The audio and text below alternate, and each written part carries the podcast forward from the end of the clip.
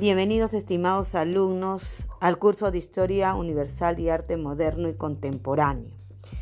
La asignatura va a desempeñar varias etapas de la historia moderna y contemporánea, como el renacimiento cultural.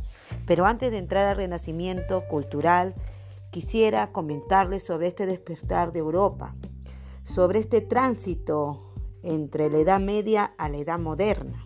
Para ello nosotros eh, tomaremos en cuenta estos cambios progresivos que se dieron a inicios de la edad, a inicios de la edad moderna.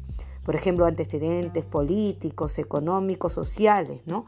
como un, una entrada al renacimiento europeo, a estas primeras luces.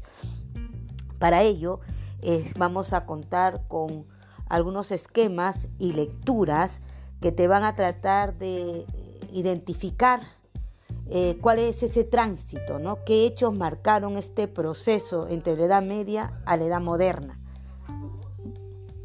Muchas gracias y bienvenidos sean. Espero que les gusten los materiales compartidos.